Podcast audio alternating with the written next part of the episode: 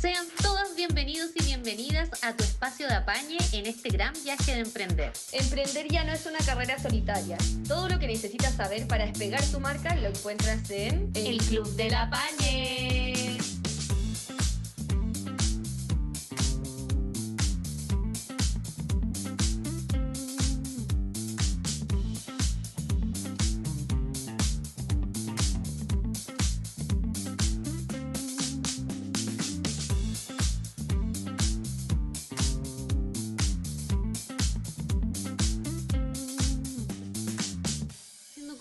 Cosas que hace la masa, entonces eso siempre me, me está impulsando interiormente a Tenemos eso de la rareza. a- sí, a ¿Tú qué buscar signo eres? Perdona, es que Soy nosotros... Libra. ¿Libra? Ah, Sí. ya, pero igual eres creativa. Signo de aire, po. ¿Sí? Sí. Sí, sí. ¿Cómo no va a ser Mi creativa? cambio fue mucho más violento. Es como, weona, yo hoy día tengo literal, de verdad, dos maletas.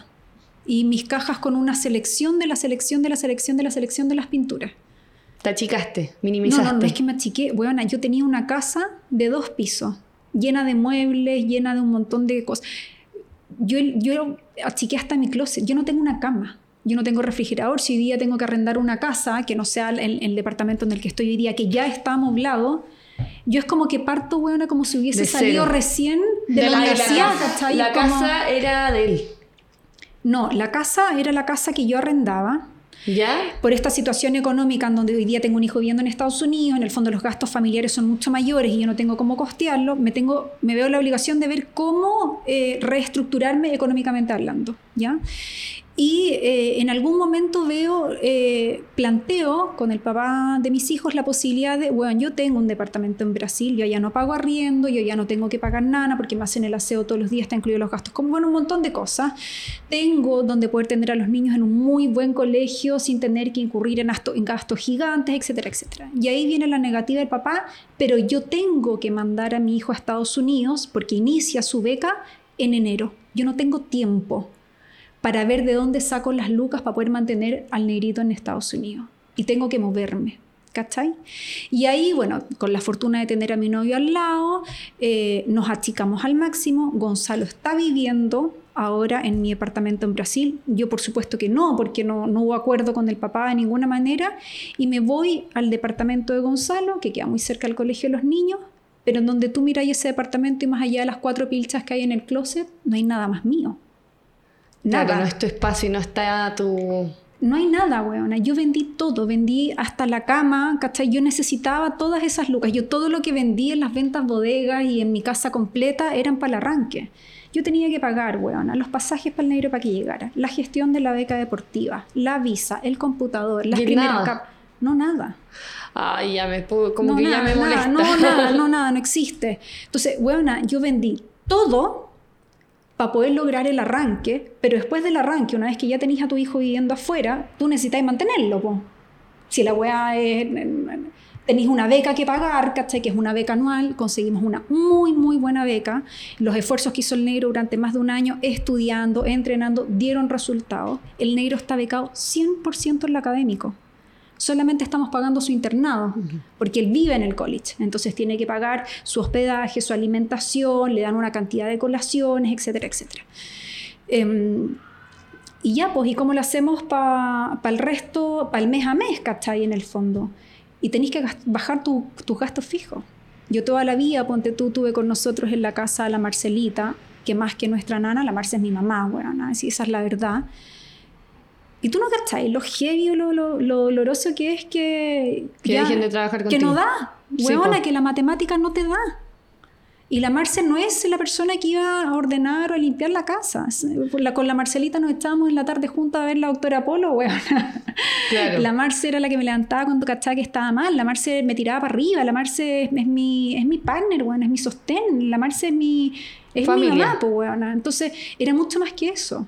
Pero yo solamente dejando la casa y el sueldo de la Marcelita, mis gastos fijos bajaban. Bueno, yo no sé si será prudente tirar números aquí o no, pero en casi dos lucas mensuales, ¿cachai? Es mucha plata. Es un montón de plata. Y era la plata que yo necesitaba para poder seguir manteniendo una estructura familiar que obviamente hoy día es distinta. Estamos en un espacio más pequeño, viviendo con dos de mis tres hijos. Mi negro pudiendo puta, arrancar con sus sueños, que dura cuatro años, estudiar business en Estados Unidos, son cuatro años en total si es que no te echáis ningún ramo, etc. Eh, y replantearse la vida, pues, weona. Pero es replantearse la vida partiendo de cero de nuevo, de cero Claro. total. Si yo mañana, insisto, me quiero arrendar, puta, ya, weón, hoy día estoy un poquitito mejor, estoy un poco más armada, ya logramos el arranque, que qué sé yo, eh, voy a arrendar un departamento pequeño, no voy, a, no voy a tirarme a lo grande como estaba antes. Bueno, yo no tengo una lavadora, no tengo lavadora, no tengo refrigerador, no tengo cama, no tengo cama para los niños, no, te- no- tengo, que, tengo que partir de cero otra vez. Entonces, el cambio es mucho más grande que eso. Ahora, siendo súper honesta, se fue dando, comillas, mágicamente igual. Yo el año pasado les contaba, tuve un, un viaje que a mí me cambió muy, muy profundamente, como les decía, desde dentro hacia afuera, que fue este viaje a Tailandia, que estuve dos, dos meses allá. Eso fue por pega. No, no fue por pega, fueron después de 20 años de maternidad mis primeras vacaciones sin niños, sin preocuparme que colegio, que pega, que Negra María, que, weona, me fui dos meses de vacaciones. Yo llamaba para saber cómo estaba todo y estaba todo bien, pero me fui dos meses de vacaciones. Yo nunca había veraneado sin los niños. No existe, pues, weona. Yo todos los años, son tres semanas de vacaciones, agarraba a los niños y me iba con los niños, más los amigos de los niños a la playa. Y fue hermoso, no solo por experimentar esta, esta sensación de tiempo de calidad para mí, sino por el lugar y por el entorno en el que estuve. Porque viví en primera persona lo heavy y lo hermoso que es andar con la mochila liviana. Yo volví a Chile y mi closet no me hacía sentido. Yo me di cuenta que éramos unos acumuladores de objetos, ¿cachai? Que acumulábamos en exceso, que comprábamos y consumíamos en exceso. Y todo lo que yo tenía y que me generaba tanta felicidad, no digo ingratamente ya no me lo generaba, no es verdad, pero, pero algo tenía ese exceso de una cosas mentalidad muy distinta al... que me incomodaba, por lo menos, ¿cachai? Claro, no te hacía sentido. Entonces después, sin querer queriendo, el desprendimiento de todos estos objetos que acumulé durante toda mi vida, No fue tan difícil. no, weona, no fue tan heavy. Oye, qué importante. Yo creo que este es un buen inicio para partir el podcast. Desde que nos cuentas de tu viaje en Tailandia, que como que te empezaste a desprender y de esto como de alejarte un poco, o no alejarte, pero darte cuenta que tus hijos van a estar bien eh, y tú vas a poder irte de vacaciones de una manera eh, tranquila, sin culpa. ¿Sabes lo que pasa, Rena? Que nosotras tenemos, a nosotros nos enseñaron una maternidad culposa. Y esa hueá es así. Y nos enseñaron que además que si las hueás no están hechas por nosotras, no van a estar bien hechas. Yo Claro. soy súper controladora. O sea, de los trabajos profundos que he hecho con mi psiquiatra es eh, Soltar. soltar, weona, soltar. Porque además cuando soltaba, la experiencia me mostraba, según mi cristal, que las cosas no quedaban tan bien hechas como si las hubiese hecho yo. ¡Ay, es terrible! En el Pero- capítulo anterior hablamos de eso, de Pero- delegar, de... Pero está bien. claro. Si no quedan según tu cristal, porque nadie te asegura que no estén bien hechas, solo que según tu visión podrían haber quedado mejor, está perfecto que no esté perfectamente bien hecho, weona. Deja que lo haga, el delegar Sí. es una weá que a mí me costaba mucho. Y es- quiero, quiero que entremos y que te presentes cuál es tu nombre, cuál es tu emprendimiento. Y bueno, partimos con este inicio hablando un poco de tu viaje para que obviamente como que le demos una vuelta a la maternidad, a tu emprendimiento y cómo ha sido este proceso de emprender. Eh, cuéntanos cuáles son tus redes sociales y tu nombre. Eh, mi red social es en Instagram, arroba la negra María Oficial. El nombre básicamente soy yo, a mí toda la vida me han dicho negra o negrita de cariño y yo me llamo María Francisca, entonces ahí es donde nace la negra María.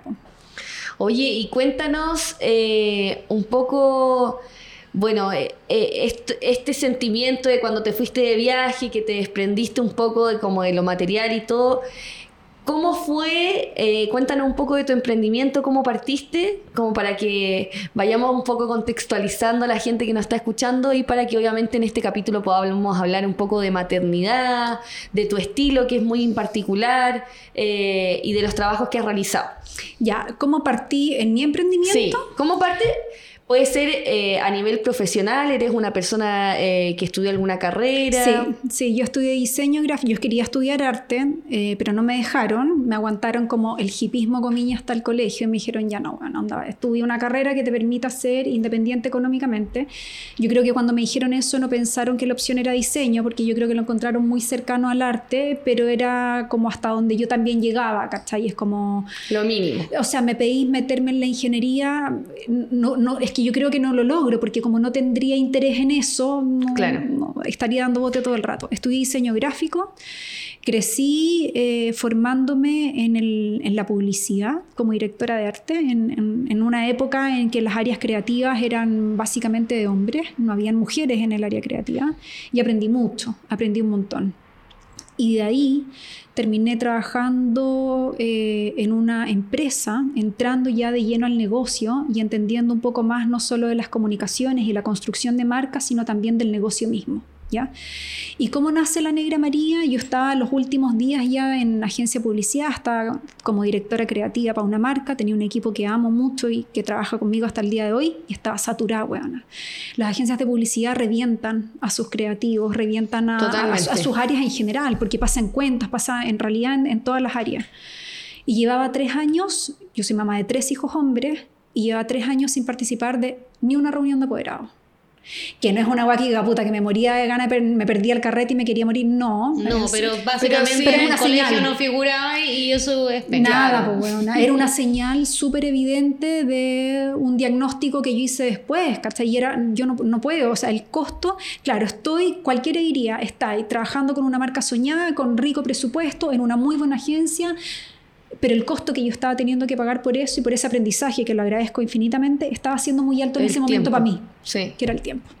Y renuncié. Y estando en esa, empezó a nacer la necesidad los fines de ¿Y semana. en qué año fue eso? Uf, como hace siete años Ya. atrás, no más, pues bueno, así yo siete, sí, unos siete, ocho años por ahí, más o menos. Y eh, empecé los fines de semana a pintar, a bordar, bueno, les hacía máscaras de pañolensis a los niños, les hacía Pascuas de Resurrección, que eran una producción buena, así que era locura. Iba bueno. a las reuniones de apoder. No, justo antes de renunciar, todavía no pude ir a la Ah, reunión de apoderados, esto era los fines de semana. Y me empecé a inventar en mis redes sociales, que no se llamaban La Negra María, que eran mis redes personales, fin de semanas de manualidades. Y, Ah, me, ya. y me juntaba con mis amigas. Panoramazo. Huevona negrita, ¿qué vamos a hacer este fin de? No, bueno, este fin de yo tengo material, tengo de todo, vénganse para acá, vamos a hacer muñecas. Ya. Y llegaban mis amigas. O sea, su- hiciste un testeo, pero. Pero, pero natural. y sin querer queriendo. Y ahí el dueño de la agencia, que es amigo mío, es alguien a quien quiero mucho, fue, ha sido de los hombres que han sido grandes mentores en mi vida. Yo he tenido muy, muy lindos mentores. El Tuto García eh, me dice, Neira, eres muy buena directora de arte. Muy buena, muy, muy, muy, muy buena. Pero tú eres más buena artista. Dijo, buena, ¿por qué no así? Una marca en donde te dediques 100% a eso. Y yo, Tuto, ¿en qué momento? en este... Y me puso fecha. Me dijo, negra, hazlo. Me lo pidió como si fuese una pega, weona, de la agencia. Y me dijo, ya. Justo el tuto se fue. Se fue la agencia, que fue muy heavy para mí. Y ahí fue como que en realidad ya no tengo mucho más que hacer acá. Eh, y me puso fecha. Me dijo, la próxima semana nos vamos a juntar a almorzar en el Tibita. Y tú voy a traer el nombre de la marca. Y yo, pero tuto me está... No. El nombre de la marca. Tenéis una semana. Qué bueno eso, amigo. No. Qué bueno eso, amigo, Que ¿no? te impulsan ahí. Que te impulsan. Y que conocen tu potencial. Que te Entonces, leen. tú confías más en ellos que en ti mismo. Claro, porque ahí, claro. O sea, si este loco me percibe así, es porque soy Sí, así. po. Le creo. Ahí ¿cachai? empieza a creer, a uno empieza a creer en uno mismo. Uno- por eso es importante, eh, perdón la interrupción, eh, también uno decirle a los amigos lo valioso que son. Porque uno no Súper sabe, importante. eh, uno, uno tontamente se Uno tira se siempre, castiga mucho. siempre, todo el rato. Yo también, a veces nunca soy suficiente. Y como que agradezco que Instagram sea una comunidad en que siempre exista gente que te esté diciendo lo valioso que eres. Y Claro. gente que ni te conoce. Te valida. Te Te valida. sentí- sí, sentís que estáis haciendo Entonces lo uno, correcto. uno hágalo por los amigos. Cuando le ve un talento, si no, no, no eres menos porque le Aparte los amigos dicen la verdad, pues Sí. la familia te va a decir, oye, qué bonito, mijita, pero... pero mamá, qué bonito, Sí, mi pero los amigos te dicen Sí. como no, los weona, hechos. tú po. deberías hacer esto, dale. es como- Son fuentes de energía. Si no, también dar la vuelta y que si no te gustó, eh, darle un consejito. Pero claro. no...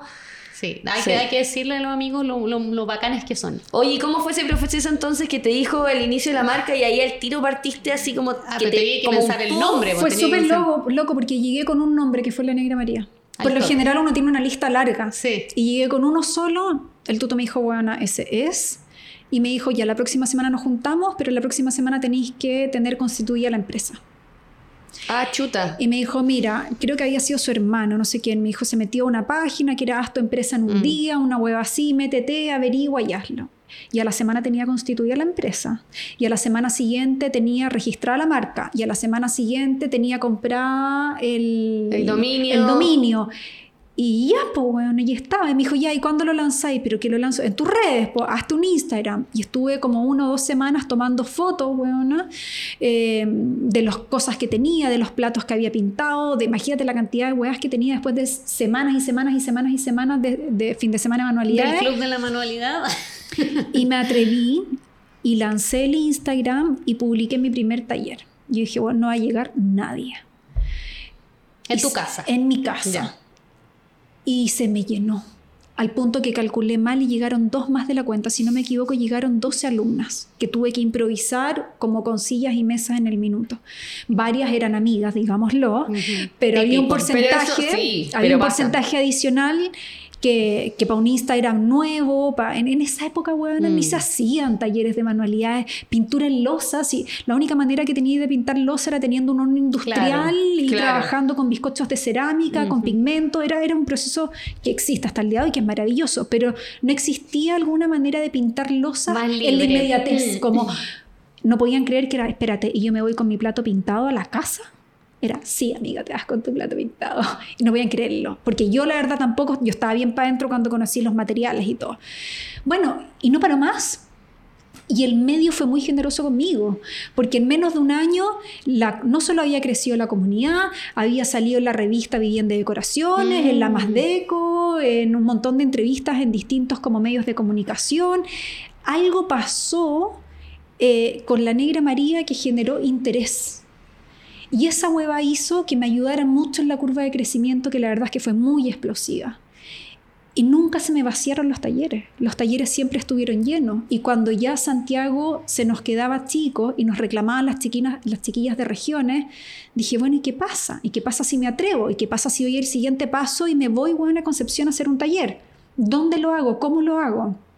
Y yo creo que la disciplina y la metodología que me ha dado mi trabajo de asalariada me ayudó a hacerme una agenda para ver de qué manera cumplía el, este plan que era hacer talleres en regiones. Entonces, bueno, ok, hagamos la lista de qué es todo lo que necesitamos y pongámonos fechas, así como el tuto te dijo, bueno, una semana tenéis que tener listo esto, que yo en la próxima semana tengo que tener listas las cotizaciones de los hoteles, las cotizaciones de los salones, tener resuelto el cómo despachar todos los productos sin que lleguen rotos a determinado lugar, qué es lo que yo me puedo llevar en peso, cuál es el costo, cuánto puedo cobrar de cara al público, cuánto me va a generar en retorno y lo fui armando. Y me lancé por primera vez en regiones y fue un exitazo.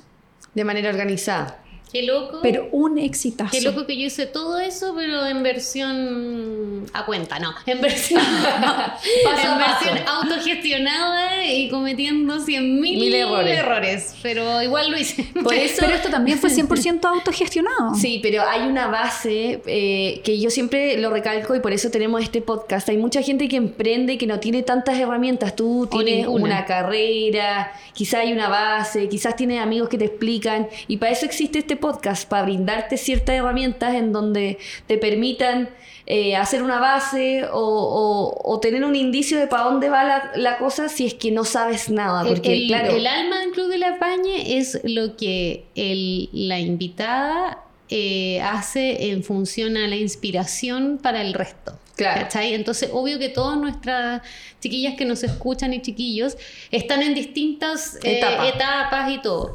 Pero siempre, siempre podéis inspirarte en otra persona y llevarlo a tu realidad, a qué puedo hacer yo de aquello, a lo mejor lo puedo hacer todo, eh, de repente no se me había ocurrido eso, de repente no había, y eso es lo bacán. Eso, es, lo bacán. Oye, y cuéntanos un poco, eh, nace esta, esta marca y todo, ¿en qué momento te diste cuenta que tenía ese estilo tan particular que es tuyo y que, y que lo empezaste a trabajar? ¿Siempre nació, siempre existieron ciertos patrones, ciertas líneas, ciertos Oh, colores? Súper difícil la pregunta porque yo creo que es, el, es como la pesadilla más grande que tenemos todos. Y si yo, bueno, lo que yo les voy a decir es real, yo sé que no me van a creer, pero yo partí con la negra María y les juro por mis hijos que yo no sabía dibujar. Ya. De verdad que es cierto. Yo sabía copiar muy bien. Yo miraba algo, no necesitaba calcarlo. Yo lo Ya, yo miraba igual, soy y lo dibujaba. copiar, sí. Sin ningún problema. Y toda la vida fue así porque siempre lo estuve haciendo. ¿cachai? Yo desde muy chiquitita, mi papá, bueno, me pasaba alguna ilustración. Me sabía todos los personajes de Disney al revés y al derecho porque los, los miraba y los dibujaba todas muy de chica.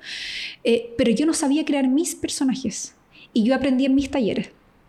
Cuando las alumnas me agarraban y me decían, ay, negrita, ayúdame porfa a dibujar un perro. Y yo decía, concha tu madre, ¿cómo dibujo un perro? Y me metí a Pinterest y buscaba distintos perros y entendía que la estructura base era la nariz en el centro, con las orejas no sé qué, con el no sé cu- Y fui dibujando tantas cosas distintas en el taller Sí. que fui aprendiendo bueno, en mi aprende, taller. sí, es pura aprende, práctica. sí. Y mientras iba dibujando, dibujando, dibujando, dibujando, yo ya me sabía de memoria un montón de cosas. Pues si tú me decís hoy día, bueno, dibuja de memoria el pelícano no sé cuánto de la no sé qué, yo te digo, "Ah, déjame, por lo menos muéstrame una foto Sí. para verlo. Y a medida que lo vais dibujando, pero en Te exceso, experto. Sí, te Sí, vais no, y sobre todo que, lo- por ejemplo, los niños te piden mucho que les dibuje y tenéis que dibujarles bien, pues no les vaya a dibujar una... A mí mis hijos me piden todo el rato y siempre me han pedido que dibuje, siempre. Entonces es como que yo, yo me aplico al Google y pongo, por ejemplo, perro, pero pongo doodle. Como la Claro. versión así... que Como más tierna. Como, claro, como fácil de Sí. copiar. Así, ¡pum! imagínate, mi hijo era fanático del Capitán Garfio cuando era chico. Porque siempre él se obsesiona con cierto personaje de una película, Ya. pero siempre es como el, el incomprendido. Ya. ¿Cachai? Y en la vida él es así, se junta con sus compañeros más incomprendidos, eh, como que no Claro. sé, tienen una sed de justicia, no sé cuál es su bola. Entonces, por ejemplo, ya, eh, Capitán Garfio para él era pero ya el personaje más interesante que podía existir, y lo es. Entonces, ya, mamá, quiero el Capitán Garfio con el, tenía tres años, con el Garfio así, colgado de una roca, y que esté colgando y el cocodrilo abajo. Cacha, po. No me pidas más Y como era puedo chiquitito, y como era chiquitito, yo me equivocaba y me hacía una pataleta. Pero, pero terrible. ¡Así no es! Porque era guau, era chico. Pues Entonces yo con la goma tratando de borrar. Y así fui aprendiendo a dibujar. Y después la Elo ya me pedía cuestión. Y yo ya, Ah. profesor Rosa, bueno, Es alfarra práctica. Esta cuestión es pura práctica. Y, Y es lo mismo que le digo a las encontraste, y encontraste un estilo muy particular, eso lo fuiste trabajando, tiene ciertos patrones, tiene ciertos colores, tú dibujaste tu paleta de colores. Mira, no fue tan profesional la definición de mi lenguaje, que sí lo es cuando me, me enfrento a alguna marca en donde uno hace como un brand book y hace Sí. un manual de normas gráficas. No, no existe el manual de normas gráficas de la Negra María, pero sí Pero tiene nota, evidentemente un nota. código visual. O sea, sí. yo veo tu- absolutamente tuyo. Y es como una, y es una satisfacción en ver esa, eh, que puede haber muchos patrones, puede haber muchos colores, pero hay una limpieza que se da en la gente que trabaja en diseño, en el área creativa y que trabaja un poco en retail. Eh, hablamos con... Es loco porque es un lenguaje súper saturado, ¿cachai? Súper saturado, como- pero, pero causa una tranquilidad y satisfacción de decir, esto sí se ve profesional, ¿cachai? Como esto... Yo Hay creo que lo, lo fui encontrando súper intuitivamente. Ahora, ojo, ponte tú, yo creo que un sello importante son los colores. Ya que tú me decís, ¿hay ¿Tú le alguna preguntado paleta? a la gente cómo descríbeme mi estilo? ¿He No, me dicen vez? colorido. Ya. No lo he preguntado textual, pero lo que más me repiten es no negras que tú y los colores. Igual me pasa un poco como que veo y digo al tiro como México. Como... Ah, bueno, sí, muchas veces, y, y- que Muy fue fuente de inspiración para mí hasta el día de hoy. En general, la, la artesanía latinoamericana a mí me flipa. Sí. Yo rayo, rayo, rayo. O sea, cuando estuve en Perú, eh, bueno, todas las veces que en realidad he estado en, en Perú, sí o sí, es como hay que, tengo que pasar por algún lugar en donde se vende artesanía local. Porque rayo no solo con los colores, sino que con la combinación de texturas tienen, tienen una habilidad única, Mm. weona, para, para crear. E igual pasa que en Chile como que le tenemos un poco de miedo al color. Sí, bueno, Entonces, como que cuando tú veis como todo esto, como todos estos países como Perú, Ecuador, Colombia, en donde trabajan la artesanía full color, eh, hay que saber combinar. Hay que ya, eso es lo que iba yo. Yo estudiando diseño, estuve años estudiando color. Yo tenía un ramo que se llamaba Teoría del Color. Eh, y yo creo que ahí es donde estuvo como mi aprendizaje en, en grande en, en cómo lograr paletas de colores para una composición. Hay colores que vibran, los colores se comportan de manera distinta Ujú. dependiendo del color que Claro. los acompañe, o sea, pero es literal, tú podéis tener un papel pintado de verde y replicáis ese mismo papel hacia abajo y le ponís otro color al Sí. lado Se- y es otro color. Es Sí. otro color completamente distinto. Y esa igual la estudié durante muchos años en la escuela de diseño. Entonces era inevitable que esos conocimientos importante. después se plasmaran en los procesos creativos que yo estaba teniendo a través de mi marca. ¿Cachai? No, lo encuentro impresionante, impresionante. Oye, cuéntanos un poco cómo, eh, porque tú has hecho hartos trabajos en colaboración con algunas instituciones de salud o en algunos lugares como fundaciones. ¿Cómo fue introducirse ahí? ¿Quién te presentó ese mundo? Eh, y cuéntanos un poco porque es súper interesante cómo tu marca al final queda plasmada en lugares en donde hay una labor social importante, como son los hospitales o como son... Y, más todo lo que significa, por ejemplo, para los niños eh, un hospital, eh, cómo va a quedar en tu registro para siempre que estuviste ahí, porque eso es algo que no se olvida cuando tenés la capacidad de, de retenerlo. Y, y poder pensar que tú acompañáis en ese proceso que es tan doloroso, porque siempre es penca estar en un hospital, siempre, nadie está por Sí. algo bueno. Eh, a ellos y a sus mamás, a sus papás, eh, en el fondo Porque te repercute el color. ¿Cómo participáis? Claro, participáis dando un poquito de... Yo encuentro que es hermoso. Así, Se dio súper inesperadamente. Me invitaron a participar, era un grupo que había nacido por una mamá que había, no, no era una mamá, creo que tenía algún familiar, creo que era un sobrino, que había tenido que hacerse sus quimios en el hospital eh, San Juan de Dios. Y eh, la enfermera jefa del San Juan de Dios, la Sami, que es una mujer maravillosa, amiga mía hoy día, había pedido autorización para poder intervenir la sala, porque era una sala blanca, muy limpia, muy pulcra, pero muy fría para lo que se vivía ahí adentro, ¿ya? No solamente iban niños, van mamás con sus guaguitas. Yo no sabía, hay guaguitas que tienen cáncer, entonces van esas mujeres con sus hijos, se sientan en este sillón para que les apliquen eh, el tratamiento exacto a sus hijos. Y bueno, no sé si me van a matar por lo que voy a decir el hospital, pero no la autorizaron. Le dijeron que no porque en el fondo había que cumplir con el pantón número tanto, que era un verde espantoso, por suerte esa sala estaba blanca, eh, que eran los colores en el fondo corporativos del, del hospital. No hubo autorización. Y la SAMI nos abrió la sala el fin de semana. Y la SAMI dijo, ¿sabéis que si hay alguien que sabe lo que mis niños necesitan, soy yo? Eh, y son esas personas las que se necesitan. Para que estos proyectos ocurran, tiene que haber alguien que tenga realmente vocación y Ujú. conexión con lo que hace y no va a tener límites. Y que o se sea, la juegue con va a todo. hacer lo que tenga que hacer para que esta wea pase. Ujú. Y se armó un grupo grande. Y nos juntamos, a, nos juntamos a pintar. A mí me pasaron la UCI pediátrica, habían otros lugares, en do- perdón, la unidad de oncológicos infantil, y habían otras salas en otros lugares que iban a intervenir otros artistas. Y fue maravilloso porque eh, desde esta intervención, que no tenía autorización, empezaron a llegar muchos mensajes y cartas de agradecimiento de las familias. Porque ellos decían, relataban en el fondo que nadie sabe el impacto que esto puede tener en la recuperación Sí, y en el me acompañamiento de una familia que está viviendo una situación así.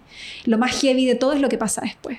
Tú terminas y tú tiras la última pincelada, es inevitable el, el llanto entre todos los que estamos ahí, pero el día siguiente, cuando la Sami nos empieza a mandar los videos de los niñitos, el niñito ya no iba a sentarse al sillón 2 y le tocaba el sillón con la jirafa, que ni siquiera era el sillón, era, ay, hoy día me toca con la jirafa, ay, ahora me toca a mí con el elefante, ay, yo, me voy, yo voy a estar con una los monos. Claro. tenía una carga distinta. Eh, y cuando te das cuenta del impacto que genera, las puertas se empiezan a abrir orgánicamente. ¿Cachai? Es como, y pasa en todo, pasa en política, pasa en todo. Mientras las masas no griten fuertemente qué es lo que necesitan, el que está a cargo no va a poner atención en eso porque va a estar preocupado de lo que él cree que necesita para poder seguir en ese lugar.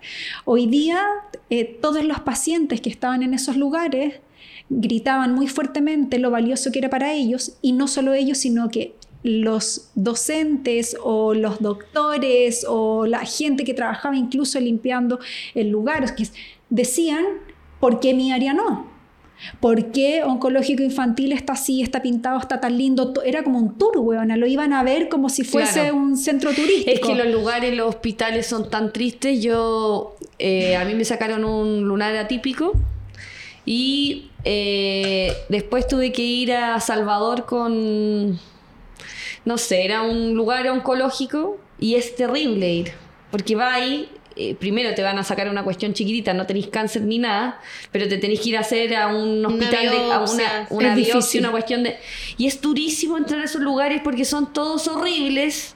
Son todo, está toda la gente muy enferma, ¿cachai? O sea, tú ves, y además el lugar es feo, entonces todo es horrible. Toda tu experiencia desde que entras ya es como que te estáis muriendo. ¿Cachai? Entonces cuando, cuando ocurren estas intervenciones, como que los lugares sí, sí te expresan algo, como que sí es necesario que estén limpios, que, estén... no solo son lugares más amigables, son lugares dignos, weona. Mm.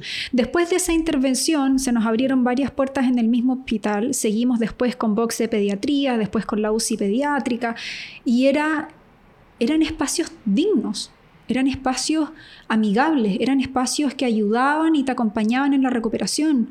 Eh, reclamaban los adultos, decían, ¿por qué solo para los niños y no para nosotros? Llegaban relatos testimoniales de mujeres que decían, yo pasé por eso y yo abría los ojos todos los días y miraba ese techo espantoso y esos muros verdes y yo no tenía ganas de vivir. A mí me hubiese encantado abrir los ojos y encontrarme en una selva mirar a mi entorno y decir, puta, bueno, sí, con esto sí me dan ganas de levantarme, tengo esperanza en una recuperación, pero los espacios no solo muchas veces son fríos y feos literalmente, sino que están deteriorados, weona. Cuando pintamos los box de pediatría, debajo del lavamanos era un hongo gigante, ¿cachai? O sea, toda esa había que sacarla, había que rasparla. Entonces, no hay recursos y los recursos generan frustración en los equipos. Esta cuestión no solamente impactaba a las familias y a los pacientes, impactaba muy positivamente en los equipos de trabajo. Equipos que quieren dar lo mejor para sus pacientes pero que no tienen recursos para hacerlo.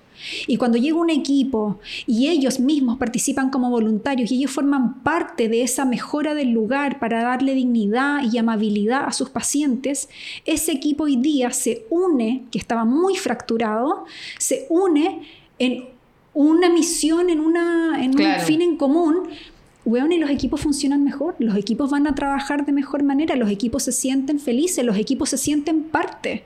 No solo tiene que ver con el paciente, tiene que ver con la comunidad que trabaja y que vive permanentemente lidiando con no hay plata, no hay plata, que no hay mm, recursos, que ninguna... Eso es barrera tras barrera tras barrera. Y cuando viene uno y la rompe, fa, fuiste por un Qué hermoso, qué hermoso lo que decís, porque eh, tener la oportunidad de trabajar un proyecto como ese con tu emprendimiento, ¿cachai? E, es es como el sueño de todas, pues, en el fondo, eh, porque tú sabes el valor que le entregáis a una persona que adquiere tu producto, que lo compra, que va, pero cuando tú ves que lo que tú haces genera social, en, las personas un impacto que también es eso absolutamente, o es también a un nivel más piola, cuando hacís clases y sacáis a personas de la depresión y de un montón de... Entonces ahí tú decís, ¿qué pega más perfecta está en el fondo? Eh, transformáis vidas, ¿cachai? Y eso no tiene ningún... Y sin necesariamente que sea por eh, un financiamiento, también lo pueden hacer de manera de colectivo, colaboración o alguna de esas cosas. Oye, qué, qué bacán esto porque puede abrir muchas puertas a aquellos, que, aquellos emprendedores que se pueden unir como para hacer estas labores sociales, más intervenciones en estos lugares como que que pucha, son tan amargos. Sí, tan tristes. sí. O sea, creo que fue un año atrás, quizás un poquitito más, fuimos a pintar el Junji, un jardín Junji en Antofagasta. Yo no tenía idea que el jardín Junji, ni siquiera jardín Junji, que el jardín más grande de Latinoamérica lo tenemos nosotros en Chile y es un jardín Junji que está en Antofagasta. Es un jardín que recibe más de 400 familias Mm. eh, y está en nuestro país. Y yo no tenía idea. Y este proyecto de intervención nace porque la nueva directora tenía el mismo espíritu que tenía la Sami. Y dijo, yo sí sé lo que necesitan mis niños. Ella pidió recursos para poder pintar los muros de colores. O sea, eso era todo. No, porque tiene que ser blanco, porque tiene que ser no sé qué.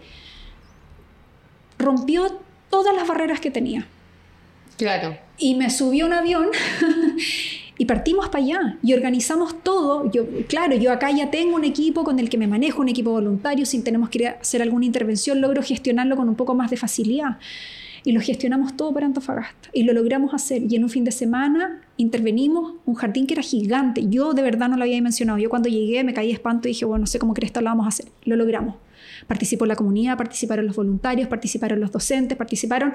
Fue hermoso, fue hermoso. Y al día siguiente ver los registros de la cara de esos niños entrando a su jardín Mm. es una weá que tú decís.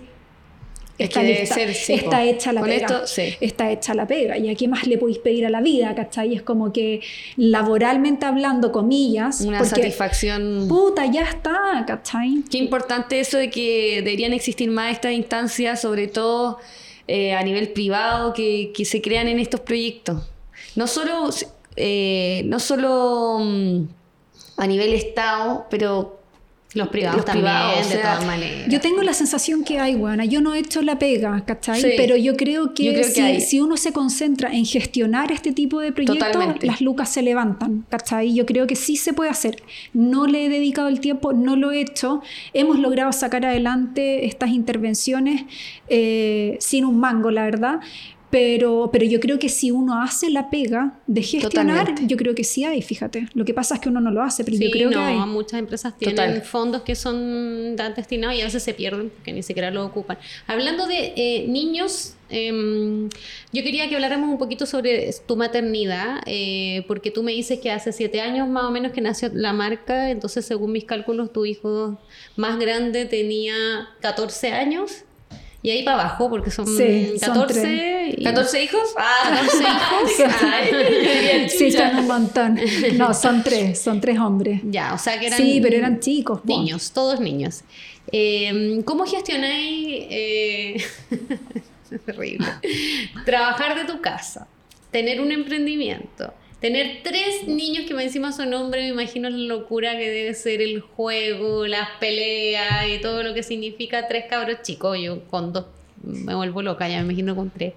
Entonces, eh, ¿Cómo marcáis los límites? Porque yo sé que hay muchas personas. Bueno, yo, por, mira, por suerte hace un año me pude hacer un taller. Igual está eh, en el mismo terreno de mi casa, pero está afuera. Y eso ha cambiado mi vida, ha cambiado mi emprendimiento y, me, y a mí misma, hasta yo misma me valoro más.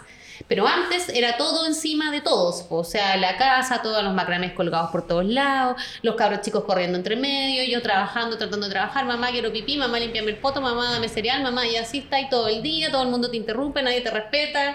Terrible. Entonces, eh, ¿cómo podemos en el fondo a las personas que están, me imagino que muchas de las que nos escuchan viven de esta misma manera, tratan de emprender en el medio de este caos?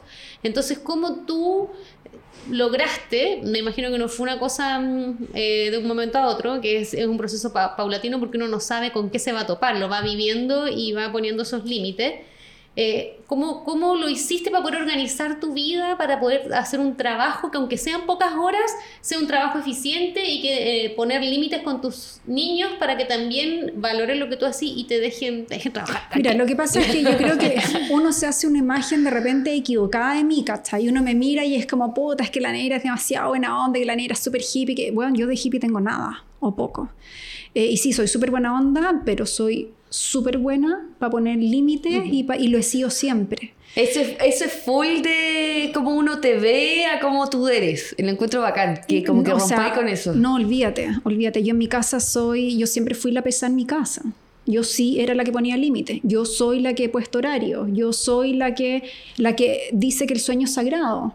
¿Cachai? Y que, y que, bueno, el fin de semana es el día que podemos dormir hasta tarde y el que se levanta, se levanta en silencio y se incorpora con todo lo que necesite. O sea, weón, te levantaste y necesitáis desayuno en silencio, sin molestar a nadie, cumples, satisfaces tu necesidad de desayunar, pero el resto sigue durmiendo. ¿cachai? Y cada uno se va incorporando a la dinámica de la casa puta, cuando el cuerpo sienta que es el momento de levantarse. No existe esa weá, weona, en mi casa. Nunca existió de que se levantó uno de los niños, weona, a las 7 de la mañana y lo tenía saltándome en la cabeza. No existe. Nunca existió. La mamá está cansada, el papá también y tienen que dormir. Y cuando nos levantamos somos todos felices, estamos descansados, no hay ningún hueón pesado, ninguno está estresado, ninguno está odioso. Sacamos el sueño, logramos descansar. Y todos los espacios han sido siempre así. ¿Cachai? Como que siempre se ha respetado mucho. Es más, la invasiva en la casa fui yo. Yo les convertí la casa en un taller. Pero esa rigidez o, lo estricta que fui en algún minuto me permitió hablarles. Yo a mis niños les hablo y entienden, siendo muy chiquititos. Niños, este fin de semana hay taller. ¿Qué significa que hay taller? Vienen varias chiquillas. Vamos a cambiar la estructura del living y comedor. Y es un templo sagrado no pueden meter ruido, no quiero escuchar discusiones, si van a ver tele, la ven a un volumen prudente. Y nunca fue de otra manera. Niños, necesito cuando ya están más grandes, ahora, el último taller que hice, niños, necesito apañe, vienen un montón de chiquillas en la mañana, tengo un taller en la tarde, necesito desmontar y montar en un plazo de tantas horas y al mismo tiempo comer. Y bueno, vamos más, démosle. Y sacaba el taller de la tarde y tenías al negro, probablemente con algún amigo, al bicho y al Teo desmontando taller, montando de nuevo, barriendo no sé qué. Qué importante yo la pizza, no sé qué. Porque tú contáis que tenéis tres hombres, qué importante es eh, como darle las herramientas de que pueden ser eh, suficientes, que pasa mucho, que como que la mamá se preocupa de hacer todo, todo, entonces después hay que como que bueno darle ese espacio de que sí puedan hacer y colaborar y que se sientan útiles. Son el equipo de la Negra María, finalmente. Es que si no, no podría. Qué importante. Y es en todo ámbito de cosas. En todo. Siempre he tenido un muy buen equipo al lado. En todo. Te lo digo eh, tanto en la pega como en lo personal en, todos los aspectos, incluso mi comunidad hoy día en Instagram, yo sé que si en algún minuto estoy atorada, te voy a decir cualquier tontera, puta chicas, weón, me, me falta una mesa para montar taller este fin de semana sé que cuento con ella. Yo sé que si subo esa web a mi Instagram, eh, ¿Alguien va sí, voy a tener mesa. Hay apañe. Sí, te juro que sí.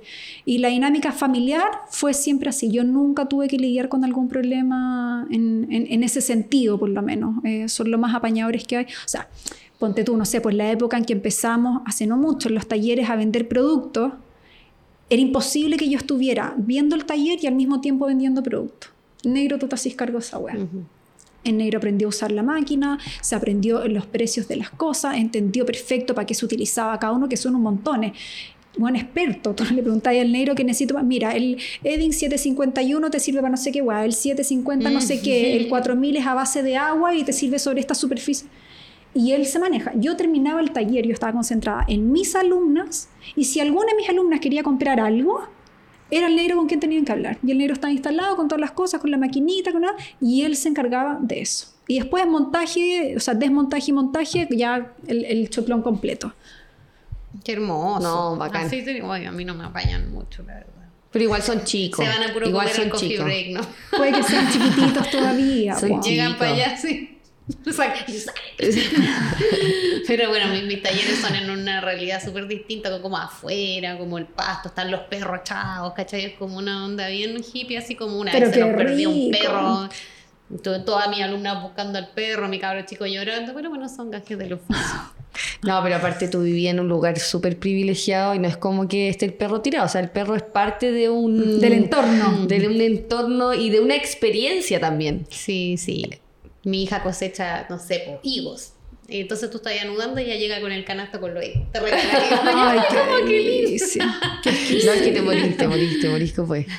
Oye, qué importante esto de la maternidad. ¿En qué momento tú, como que mm, en este proceso de emprender, bueno, te diste cuenta que tu familia era un gran apañe, eh, pero cómo va tu emprendimiento en este momento? Eh, cómo uno puede salir de, este, de estos bloqueos creativos o de cómo uno se siente o cómo, o como cuáles son tus proyecciones con tu emprendimiento ahora eh, para que nos cuentes un poco de eso y obviamente dar tus redes sociales para que te conozcan eh, los que no te conocen, pero difícil. No, mira, es- estoy en un momento complejo y estoy en un momento complejo hace rato, ¿ya? En- por varios aspectos distintos, tanto como en lo personal, en lo económico, en lo creativo, como decís tú.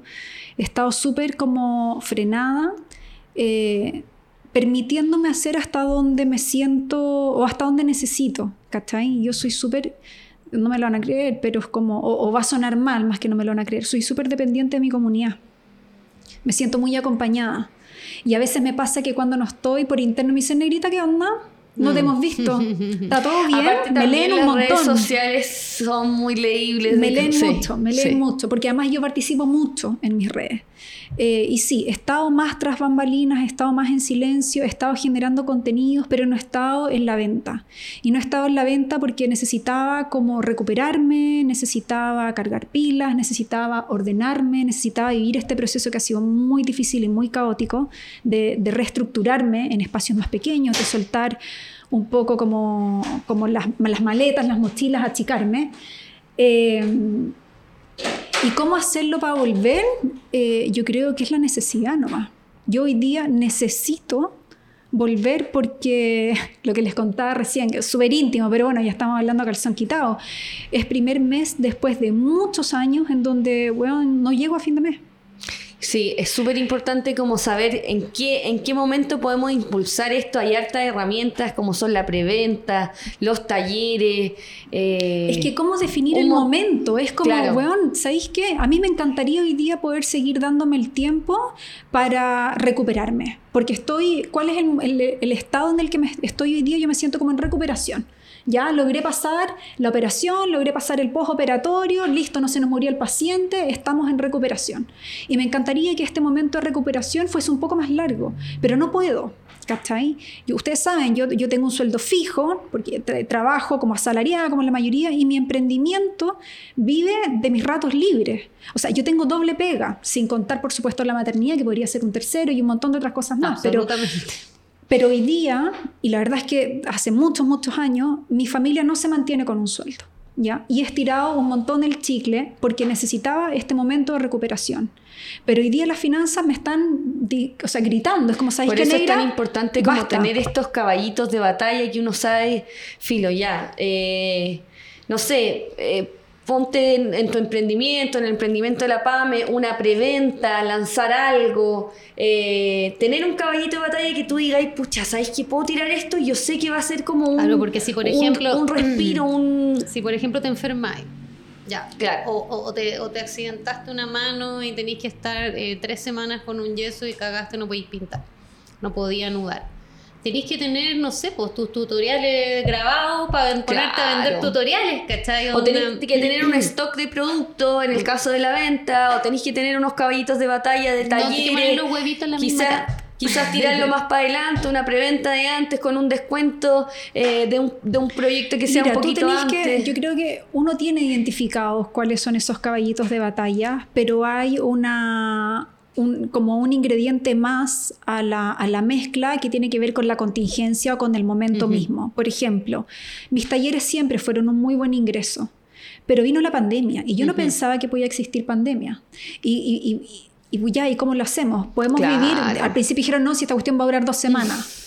Bueno, literal, y vamos a vivir dos semanas encerrados. Estuvimos un año, me están hueveando, ¿cachai? Más. Entonces, más de un año. Entonces, podía darme el lujo de estar un año eh, sin talleres, No. que era el único ingreso Había que adicional. reinventarse. Eh, y ahí nace la necesidad de tener mi página. Y lanzamos la página www.lanegramaria.com, eh, en donde empecé a vender productos y empecé a hacer alianzas con los proveedores de los productos con los que yo trabajo. Y, y empezaron las conversaciones con Edin, con Pebeo, con La Pajarita, etcétera, etcétera. Y ahí nace la página. En ese minuto mi caballito de batalla dejó de ser mi caballito de batalla porque, tener harto. porque la pilares. contingencia me obligó. Mira, yo siempre digo, el músculo no se desarrolla mientras no tengáis la necesidad. Claro. Muchos se desarrollan por gusto, es, es inevitable. Si hay algo que nos guste, que nos apasiona, por supuesto que vamos a estar ahí nutriéndonos y aprendiendo un montón. Pero hay otros que se generan por la necesidad. ¿cachai? Totalmente. Y ahí tenéis que ponerle, bueno, porque no queda Ese otra. es el momento, o sea, donde está, donde está el dolor o donde está el La momento de quiebre, donde está la crisis, agárralo como una oportunidad y ponle bueno ahí porque eso significa que va a tener un impulso, pero así Que, sí, Más grande, el- en y el ahí fondo tú- el que sabe adaptarse. Sí. eh, Y ahí te vas a conocer realmente a ti mismo de lo sí. que eres capaz. po. Sí, de lo- O claro. sea, tú miráis para atrás y no podéis creerlo. Mm. Tú agradecido, o sea, es como que ¿qué le diría a la negra del pasado? Hoy ya, yo estoy haciendo un curso con la Soy Caro Molina y me hizo escribir una carta. Me hizo, es un taller grupal ya. Me hizo, dijo la patúa, como si fuera una asesoría personalizada. No, no es así. Algo grupal que había que hacerse una carta de ellos. Qué importante eso de repente de escribirse a, a uno mismo y después leerlo y decir, chuta, ¿sabéis qué pasó? Todo esta agua bajo el puente y lo logré superar, hice esto. Como que qué importante agradecerse en esos momentos. Y reconocerse, reconocerse. Y de repente, cuando estáis en estas situaciones, no tenéis que volver a inventar la pólvora. Quizás el ejercicio, no digo que sea así, pero quizás lo que yo tengo que hacer ahora es mirar para atrás y ver qué fue lo que fue efectivo. Sí, Mm, totalmente. No porque estoy en un momento en el que tenga que inventar, o sea, yo no tengo hoy día, ponte tu plata para invertir en un nuevo producto. Claro. No tengo, puta, me Pero encantaría, te invento, no sé, quiero hacer paraguas para el invierno, te estoy diciendo cualquier weá. Paraguas ilustrados. ¿Creo que le iría bien a los paraguas? Sí, yo creo que sí, les iría bien. ¿Tengo plata para invertir en esa weá? No tengo un mango, po weona. Entonces, de todo lo que tenéis, de todo lo que ya sabéis que en algún momento fue efectivo y recursos con los que contáis hoy día, puta, ¿a qué cresta le metís mano? Si al final, bueno, insisto, la necesidad va a hacer que te pongáis creativa en lo que sea. Sí, Ya totalmente. sea mirando para atrás para ver qué es lo que en algún minuto fue efectivo o viendo, bueno, no sé, en realidad tengo una bodega, te invento, con 10 cajas que no vendí. Puta, weón, liquídalo. Y ahí vaya a tener quizás la liquidez para volver a arrancar con un Re- nuevo sí. producto. chi- No lo o sé. hagan una preventa, o hagan una preventa y sepan bien los plazos. Uno ya va cachando a, a momento que está haciendo algún proyecto, un servicio, uno cacha más o menos cuánto se demora. Claro, yo, yo abuso harto la, Sí. la- eh, dos semanas solo envío, en dos semanas más. Entonces vais juntando el capital, vais Y uno de repente con, con esas piezas que son más objetos de deseo, puta, uno espera un rato más. Uno dice, puta, en realidad, mira, no venden, te invento, una agenda ilustrada maravillosa en todas partes. Es un objeto deseable. Puta, Claro. quizás sí, voy a esperar un mes, pero quiero tener, quiero asegurar una. Claro, pero Porque sé que después cuando salen no están, ¿cachai? Y, y claras del primer momento, si al final eso es lo importante. Oye, cuéntanos un poco de tus redes sociales, eh, dónde te pueden seguir, eh, tu emprendimiento y todo esto para que obviamente tu público eh, te pueda escuchar y, y te puedan buscar en las redes sociales. En mis redes sociales son Instagram principalmente. Ahí tengo mi comunidad, que es una comunidad principalmente de mujeres muy, muy linda y que es arroba la negra María Oficial.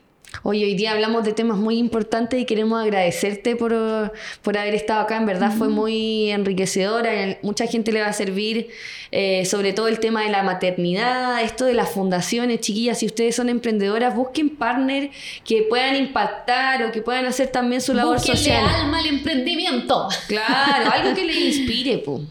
¿Sabéis lo que es importante, sorry? Muchas veces somos buenas vendiendo productos o servicios, pero muy malas vendiéndonos a nosotras mismas. Sí, totalmente. La construcción de marca personal es fundamental para salir a buscar aliados, para salir a levantar recursos, para salir a buscar alianzas estratégicas con terceros. Esa weá no la vaya a lograr vendiéndole a un taller o vendiéndole un producto o servicio. Tú tenés que ser capaz de generar ese lenguaje y ese relato que te va a permitir encontrar o esos recursos o esas alianzas. El trabajar en la marca personal Lo más importante. es fundamental. Y la mejor influencer Eres tú. eres tú misma. de tu marca. Totalmente. Oye, muchísimas, muchísimas Ay, gracias. gracias. a ustedes, gracias, gracias mil. Estoy súper emocionada. Es mi primer podcast, así que ojalá que los vaya bien. Me pasó, me pasó. Hermoso, me Gracias por escucharnos. Absorban todo lo que puedan. Coméntenos, escríbanos, sigan a la negrita. Y nos vemos en, próxima. próximo capítulo de El Club de la Pañe. Chau.